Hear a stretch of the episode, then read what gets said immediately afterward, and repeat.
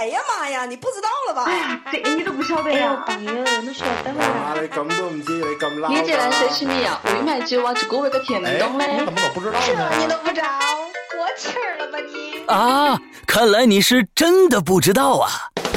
鬼影人间百度贴吧改版上线喽！劲爆的动态，欢乐的八卦，独家揭秘各种奇葩提问，天马行空的创意，不断变换的乐趣，随时反转的局势，带你环游不一样的鬼影世界。想和鬼影主播聊天、搓麻、逛街吗？赶紧关注“鬼影人间”百度贴吧吧！鬼影人间百度贴吧吧吧啦吧。Hello，大家好，我是伊里。呃，首先呢，在这里祝大家五一快乐。那么，打算出去玩的朋友呢，千万别被堵在路上啊！这个堵在路上是一个令人非常头疼的事情啊。嗯，那么在五一这个小长假里边呢，鬼影人间将会为大家播出一档特别的节目啊，就是一期关于道家文化访谈的这样一档节目。呃，那么，呃，为什么会播出这样一期节目呢？就是因为在去年的腊八节啊。那天呢，我还记得那一天是我的生日啊！咱们的 这个鬼友们还跟我开玩笑，当天都都不理我，很安静。然后等到晚上的时候，噼里啪啦的，就像那个雨点雨雨点般的那种祝福就来了。后来他们说：“那个伊犁，你有没有感觉很寂寞呀？什么的，谁都不理你。”哎呦，我说这些咱们这些鬼友实在是太可爱了啊，太可爱了。嗯，那么我来说说呢，就是。嗯，怎么会录到这期节目？就是，呃，我在上海有一个很好的一个哥哥啊，他呢就是一个道教的宣传员式的这样的一个身份。那么通过他的介绍，我们转战啊，从上海，从上海，然后一路开车开到这个江苏省的吴京庙，呃，去采访了一个。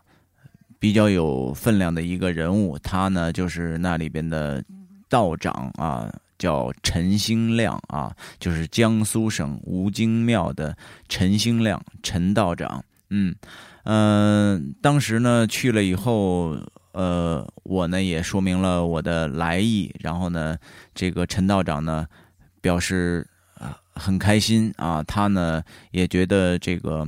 呃，我们鬼影人间能够为道教文化啊，为我们的本土文化，呃，本土的这个宗教文化，呃，做一些宣传，呃，弘扬一些这个道教的一些文化，他也表示很支持。于是呢，就有了后边的这期节目。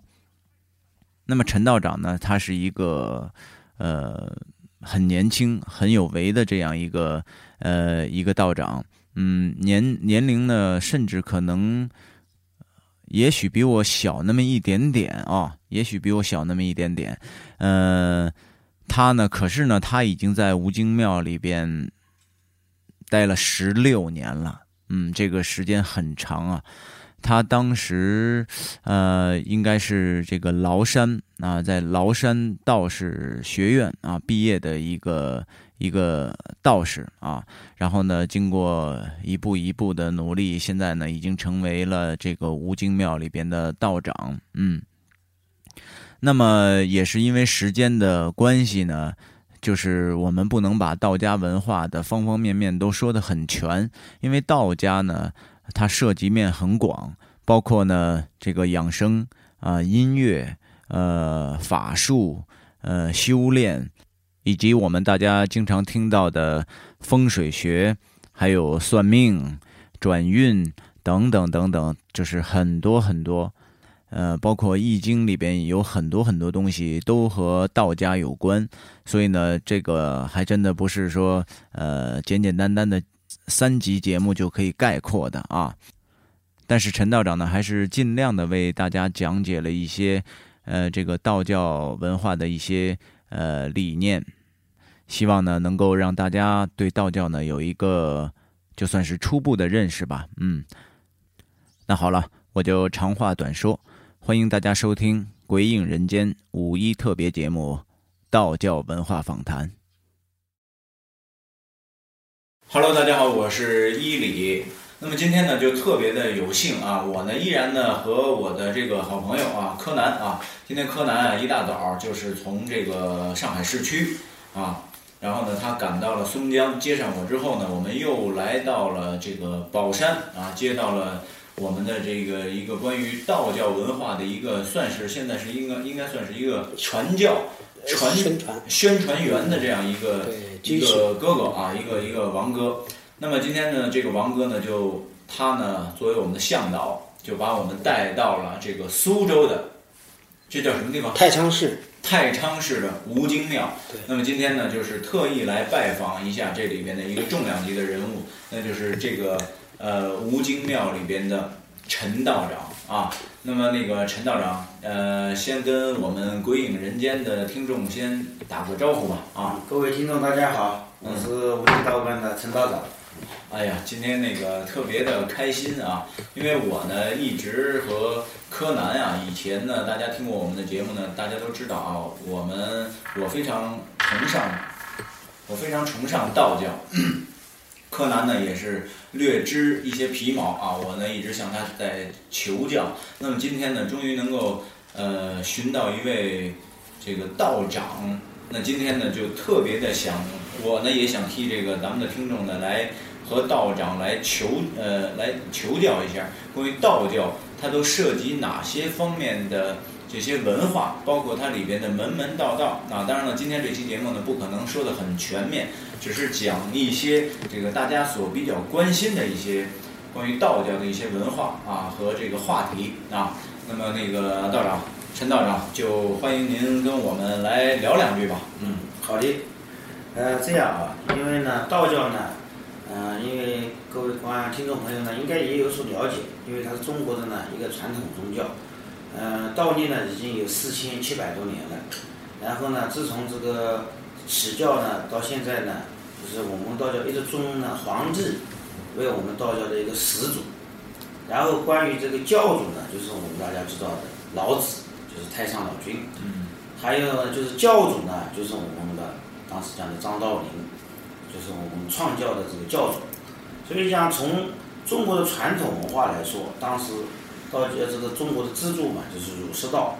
只有呢这个道呢，因为是这个呃佛教呢，它是从印度传过来，道教呢是中国人土生土长的一个宗教，所以说我们华夏子孙的特有的。所以讲道教在中国呢，和民在民间和风俗这一块，呃，结合的是非常深非常深。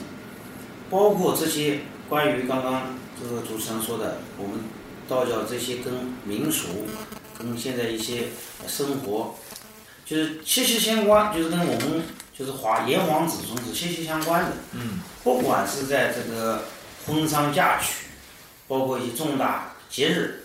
里面都有道教的这个一些文化在里面，特别是说，就像我们刚刚讲的一个中国的这个呃居住环境啊，它就涉及到涉及到了道教的这个风水，风水，哎，日仪，对吧？包括就像我们这边的这个这个老人去世呀，所以讲到这个地狱，包括这个这个这个五切七切，这个中国的传统的一些东西，就是到现在为止。还是深入在老百姓里面，深入在风俗里面的。嗯嗯。所以讲道教呢，不仅在这一块，还有一个呢，从大方向来说，不管是从啊风水、天文地理、呃医药、嗯养生、道教音乐、中医、书法、斋教科仪，都属于道教的一一部分。所以道教呢，这包容性非常强。嗯。因为它这几千年的呢，这里面的文化也非常深。所以今天呢，只能讲跟听众朋友们大概聊一聊呢，就是关于道教的一些基本的一些知识。嗯。因为这个具体要要摊开的讲呢，里面是非常细的，非常细的。非常哎，我想这个插一句话，就是这个太极拳，嗯，中国本土的太极拳，是不是也也是衍生于道教当中？对，太极拳的衍生实际上就是从道教的这个教义基本教理教义开始的，太上以道释教。这个道呢，就是关于老子《道德经》上面讲的，就道可道非常道，名可名非常名。这个就讲到无和有，因为我们太上道祖呢，他他当时的这个这个思想任务呢，就是天地人，人一切都是从宇宙从无到有，一开始宇宙是没有东西的，只是一个浩瀚的一个宇宙，就像现在一个磁场，就是一个场。后来发生的，就像我们是讲盘古开天辟地，包括我们的这个这个这个这个呃道祖一直化三清，是这么来，就是有了这个神灵，是逐步逐步的演化过来的。当当时的这个呃三山五岳崇拜，呃，当时包括巫术，巫术，哎，对对，这个有有些就像自然现象啊，风雨雷电啊，或者一些自然灾害啊，对这种大的山川啊，有一种敬畏之心。嗯。那么我们就是呃，当时一直认为呢，这个山啊，是是这个包括河啊、湖啊、海啊，都是有神灵主宰它的。嗯。所以叫道教到今天还有一个就是叫福地和洞天。道教有一百零八福地，七十二洞天，这个东西就讲的呢，当时比较蓬莱仙岛啊，包括就像我们昆仑山啊，都是有是就是有有有仙人居住的地方。嗯。所以像这一块呢，本身就是刚刚讲到，就是再再再回过头来说，就讲到这个太极呢，就是道教就讲阴阳。阴阳。阴阳就是阴阴阴阳谓之道。嗯。就是像道教讲的东西，它跟佛教的区别在哪里呢？就是道教讲究阴阳要协调，他不是追求一种就是顾虑，把自己的所有的欲望就是给它压制下去或者不要它，他讲的叫平衡，要和谐，要平衡。就讲为什么叫阴阳阴阴阳谓之道呢？在我们这个呃诏书上就这么说的，叫孤阴不长，孤阳不生。就天地万物，只有男人没有女人，就是就是没有延续下去的这种可能性了。只有白天没有晚上，你这个这个就不是一个呃完整的一一一一天，白天黑夜嘛，它就以后万物的生长，它就生长不了。所以讲什么东西都道教呢非常讲究相对，不管我们就是讲这个公的母的也好，啊就是这个白天黑夜也好，还有男女啊什么，它都是相对，都是相对的，有单数就有偶数，有基础就有偶数，就这样来的。所以我们的在在老子他在他的《道德经》方面呢，就已经在这一方面就阐述的是是非常深的。那么有了阴阳以后呢，那么阴阳什么？道生一，一生二，二生三，对吧？三生万物。万物。就是这也也是到这个八卦。八卦的话呢，就是就是就是中国来讲的话，这几个卦对我们以后的周文王就是呃伏羲嘛呃研究的这个八卦呢，对我们以后的这个日理，就是奠定了一个基础。所以像中国人现在讲到日，日这个东西就是包含了里面的，不管是现日是吗？日易经的易，易经的易，易理啊。这个日呢是博大精深的，因为是确实是是是是是到目前为止，包括我在内，只是是疲劳。这个里面也是太深太深的，不是那么好研究。那么这里面可以也分了好多块，特别就是要讲到是关于中国人最最基本的，像这个生辰八字啊。这个生肖啊、属相啊，这个就讲究到了一个天干地支。天干地支。天干地支相配为六十甲子，所以中国人一直讲，就特有的本命年，本命年就是我这个生肖跟这个年份，它它是要配配起来的。而中国人也特别讲究六十为一甲子，就是像六十年要一轮回。嗯。就是讲到这个东西，所以呢，中国人每年呢，在这个年初夕啊，包括辞旧迎新的时候呢。为什么要到庙宇里面来祭拜神灵啊？或者讲呃新年的呃之初呢，要来拜太岁啊？因为在道教上来讲呢，这个这个六十甲子呢，分每一年，每一年有一个太岁星君，他是主管这一年的这个整个的运程。就是像今年，好比是癸巳年，癸巳年的话呢，他就是太岁神就是徐丹大将军。徐丹大将军。哎，就是今年一年。他就他的运程等于是相当于什么呢？就通俗点，就是他今年值班，值班，他是值班的。你就像今年的你的运程好坏不好坏，就今年我在值班管事，你要冲撞我的话，那我肯定不高兴。嗯。那我要给你小鞋穿，我要给你一点麻烦。哎呦，我今年穿了不少小鞋 是！就是在在在太岁这一块呢，呃，只要是华人，不管是马来西亚、台湾、香港、新加坡也好。每年在这个拜太岁是特别特别重视，很重视。哎，它实际上是跟跟我们这一年的这个运程是非常息息相关的。嗯，也就是像所以讲这一块呢，每年是在道教来讲的话呢，现在逐步逐步的啊，随着人民呃人们的这种文化层次越来越高啊，这种需求就是在这个日理上面有的人他去研究，就是对这一块越来越精通，越来越懂，很多都懂。而且我现在接触的好多老总啊，特别像台湾人啊，他们香港人啊，对这一块我发觉他们的知识量不比我们正式的就是道长还差。其实他们在这方面很很有研究研究的，很有研究。所以这一块呢是道教的很重要的一个部分。嗯。那么有了这个太岁以后呢，那么我们当时从日理上演变出来以后呢，只要有这个神，那么总会有和这个神有沟通这种办法。那么当时我们就研就是通过这种呃星象啊，包括这个包括跟这个涨潮落潮啊这些。哎，那稍稍等一下，把这个关一下。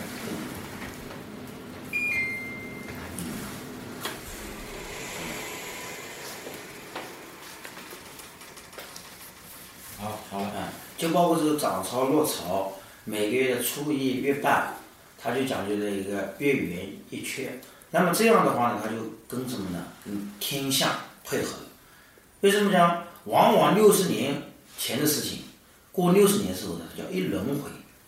实际上很有可能，今天呢，我在这边也也讲一点啊，明年正好也是甲午年，这个是是衍生的一个话题。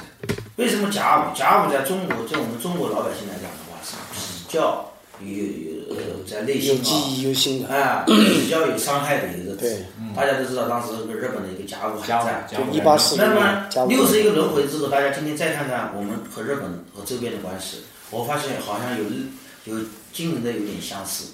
对。中国和日本又好像又有点对上了啊，特别强烈。嗯，特别在这个一到两个月，这个安倍又去敬拜对，敬拜那么正好明年又是一个甲午年。嗯，正好两圈。嗯，这个是个是是两个甲午嘛。正好一百二十年嘛，甲午战争到现在，所以讲有些东西呢，我总认为命运有惊人的相似，就是像我们因为道家非常讲命的，讲运，道家讲什么呢？一是命，命在哪里？就是你出生的年月日时，就注定了你的这个发展，但是这个不是讲绝对，但是可以讲它那个比例，就是讲是很高的，很高的。为什么呢？就像人一样的，有好的东西。你出生下来，这个当时那种整个的天气、日子、日主日干，它配合起来，它就把你的好多信息量就包容在里面了。但是这个里面呢，就是一命爱运，运在哪？就是你的一个行运。好多人你在说说我们同样出生的一天出生的，呃，同样出生的，为什么讲我们俩命运也不一样？那么这里面就涉及到一个运的问题。运在哪里？运就是说我。就是讲今天正好碰到了贵人，我同样给你做一样事情，你在这个这个这个这个北方做，我在南方做，南方有大的政策，或者讲遇到了一些开发大的一一个政府的行为，但是你在北方在那个呃地方，他就没有那种政策，没有那种东西，同样你也在努力的，但是你就跟他比就有这种差距，他有外界的一种影响，嗯，就是北风的，哎，这是很这是很关键的，还有呢就是我们在后天的啊自己。自己的一种一种一种努力和积德，积德很重要。积德。中国人一直讲积德行善，积德行善，功德功德。嗯。就是德跟福，它是它是配位的，它是它它是它是联系在一起的。就像中国人一直讲什么呢？我的福分有多大，我以后能做多大的事情，跟我积的这个德啊，祖上积的这个德很有关系。很有关系。就像中国人一直讲的，呃，衣锦还乡。或者在外面做大领导了，或者发大财了，那么会干嘛呢？回家要修桥铺路、造庙，啊什么，就是做慈善、做功德。嗯嗯。但是现在我发现我们华人在这块也是的，你包括大的这种，嗯，老总啊或者什么的，在海外的华侨啊，包括甚至到台湾，现在很这个这个这个原来的这个民进党的这些立委啊，他们是要弄台独台独的，他们也没忘了回乡祭祖。嗯，对不对？到了福建漳州什么，他们老家谢长廷他们也是亲自回回回到福建来祭祖，说明这个文化呢是深入人心。在中国人来讲的话，就是特别是在嗯过去，这个祖辈啊，家里面肯定有一个吃斋念佛的，嗯，就吃斋念佛念道的。为什么？他就是在家里面，他就帮子孙要修嘛，这个修行，修行，就是他会很有很多人就在初一月半会吃素。就是平时日子可能不吃，但是在初一半他肯定会吃。他就是为什么？减轻这个罪孽。一个人在在一生当中呢，所以像现在我们一直到庙里面要知道这个道教讲忏悔，忏悔，这个忏悔是很重要的。就像一个人的一生当中不可能不犯错误，嗯，但是呢，你犯了错误的时候，要知道啊，在在有生之年，你要把它这个错误要忏悔，把它要化解掉，嗯，对不对？就像人一样的，你吃了不好的东西，那么你要把它吐掉，或者讲我要把它有有自动有有里面有有有一个调理，把它调理好，这就是道家讲的这个关于就是风水跟它德福德配位这一块。如果福德不配位，就是到时候出现什么呢？遭天谴。遭天谴，哎，就是你们一直听说过 说说这个这个风水先生看好的字，什么看的这块福字宝字，包括我们就拿这个《三国演义》上里面的这个诸葛亮来说，诸葛亮是很有名的，嗯，对不对？他在这个日日理这一块，在这个天天机这一块，他研究这个这个这个奇门遁甲这一块，军事这一块是非常厉害的。但是他为什么他最后他没说他来取代，而是他来做？为什么？这个刘备虽然他没有这种能算能什么的，那么因为他这个福分不够，能承担这么大的一种一一一一个国家来让他来承担。嗯。这个人有的时候呢，就像我们讲的，君归君，臣归臣，有的人就是臣子的命。在中国人，这这我们道家也很讲，就是我们主攻的玉玉帝，包括道教的神灵启示，跟现实的就是皇权啊，它有很大的这个接近，很相似。为什么呢？地上有皇帝，天上有玉皇。我们总认为万事万物都有一个主神，它主宰着，嗯，对不对？它也分有级别。道教的神很高，最高的是天神，叫天兵天将嘛，对吧？但是我们看到的，到下面你包括这个真人，真人是什么？就像修道得道成仙的，就是这个仙是很高的，就天仙。然后叫地仙，地仙是指哪种呢？好比我们讲的土地神。土地爷、土地公，对不对？包括还有的一些一些修炼的一些一些一些，就是就是像在在下面修炼的一些小神，他们他叫地仙。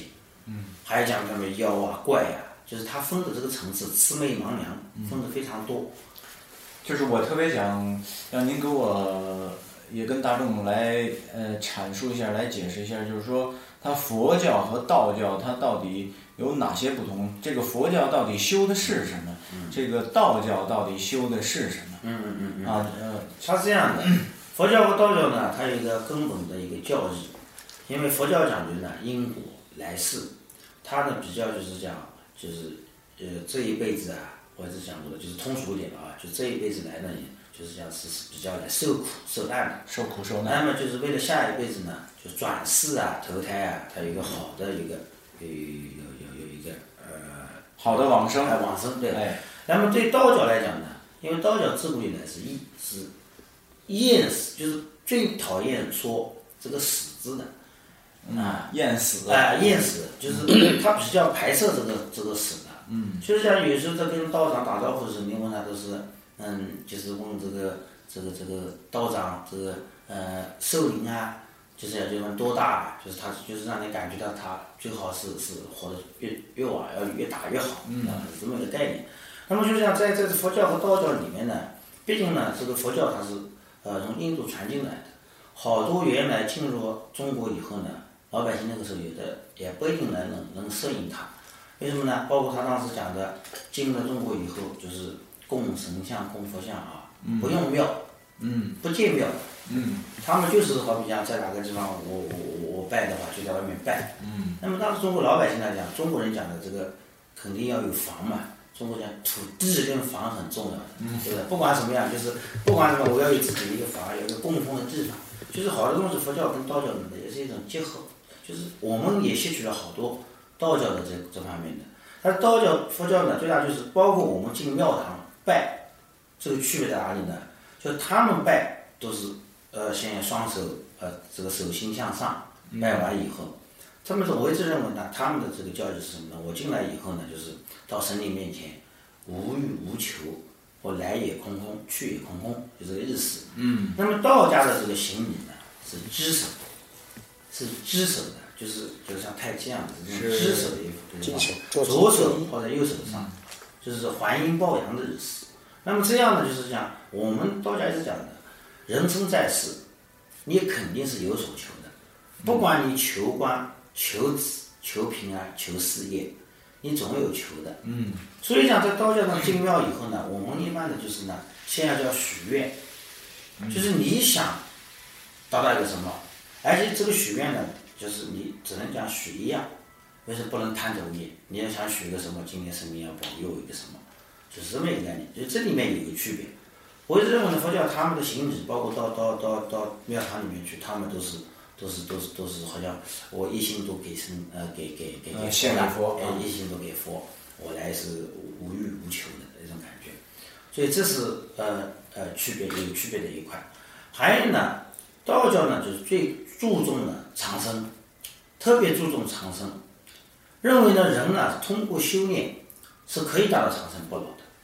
所以在历史上我们也看到道士炼丹啊，这个这个是关于修炼啊，对不对？但是现在呢，因为在修炼的过程当中，也出现好多的就是呃迷途。为什么呢？就像人一样的，第一个你去尝那个草药，或者第一个吃什么东西，它肯定是带着风险的，对吧？就像改革开放一样的，不可能什么都可能都对的。嗯。但是在这里面呢，确实是遇到过一些瓶颈。但是呢，这也为我们近代的这个现在的这个化工奠定了一个最早的一个基础。化工。实际上，我认为最早这个炼丹，所谓道士的炼丹，实际上就是现在的一个化学的起源。化学反应，对。你说你拿那个汞啊，或者什么采的一些东西去烧啊、去炼啊，或者那个银啊，烧成汞的水你去喝去弄，它本身也是在尝试这个有毒没毒，嗯。对不对？因为当时这个是讲实话，在在念的时候也出现过好多这方面的问题，嗯。对不对？就像采草药一样，你是真，他也没中毒过多少次，因为他不知道这个这个草药能不能吃的前提下，他肯定要去弄。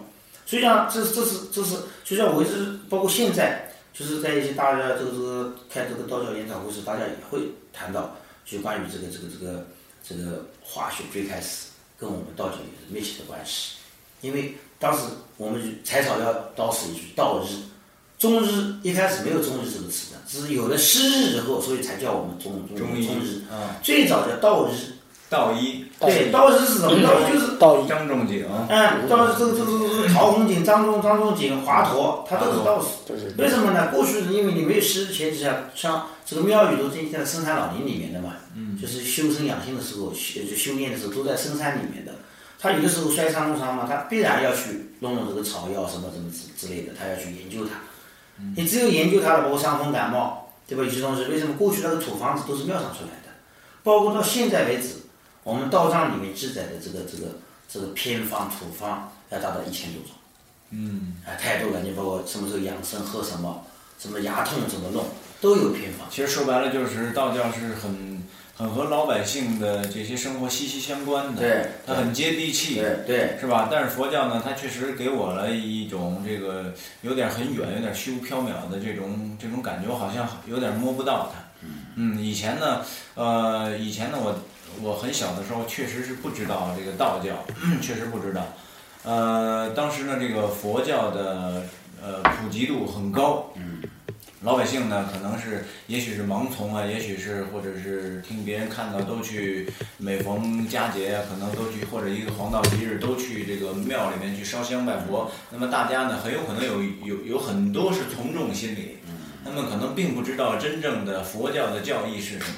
那么后来呢，呃，当我这几年接触了道教之后，我突然感觉道教是，呃，真的和老百姓是息息相关的。它能够教这个当下的人应该怎样的去生活，怎样去养生，啊，怎样呢去让自己过得更好。那是不是也可以换句话说，就是说这个佛教它是修来世，而道教是修今生，对对，是吧？嗯，是这样。哎，我觉得陈道长您讲的特别好。然后呢，这个我觉得我们这档节目呢，是我们的主旨节目呢，是讲这个惊悚、恐怖、悬疑的这些小说、一些故事。所以我们呢，有有这些几十万、四五十万的这些听众呢，他们都是这些呃呃恐怖悬疑的这些爱好者。那么他们呢，就是也是会对这些呃科学无法解释的一些问题是很感兴趣的。因为我们呢有一档节目叫《鬼影在人间》，这个柯南呢他曾经做客过我们这档节目来过三期，啊，讲了一些里边很神奇的事情，呃，所以呢，今天我呢也特别想借此这个机会呢，就想跟陈道长来求证一下，呃，就是在民间有很多这个鬼神论，鬼神论。呃，而且它确实是用科学无法无法来来理解的，来解释的。那么从道教的这个观点上来看，对这种这个神鬼论是怎么来看的？它是否有这种现象存在？它是否神鬼会影响到一个人的命运，或者会会帮助他，或者会让他很倒霉，甚至让他死无葬身之地？啊，就是我很想来来了解一下这方面的这些问题。啊，好的，这样的，因为刚刚讲到阴阳，有阴阳，那么很简单一个问题就出来了。那么人男女就是阴阳，一个男人体内我们讲的阴阳。那么现在所谓的我们称的鬼和神是什么概念？神是天地之间纯阳之气，纯阳，纯阳之气，纯阳，纯阳之气。就是我们一个祖师也叫吕纯阳，就吕洞宾嘛，嗯，对吧？人吕洞宾。为什么道教在酒方面呢讲的特别大？中国人也喜欢酒，酒也是阳数最大，九九重阳节。嗯，这一天也是阳气最足的一天。嗯，所以讲这个东西就是引申下去什么呢？就是讲到鬼神和人，就天地之间人鬼神嘛，三界嘛。嗯。那么鬼，我们说的是纯阴之气。纯阴之气。阴气，阴气之气。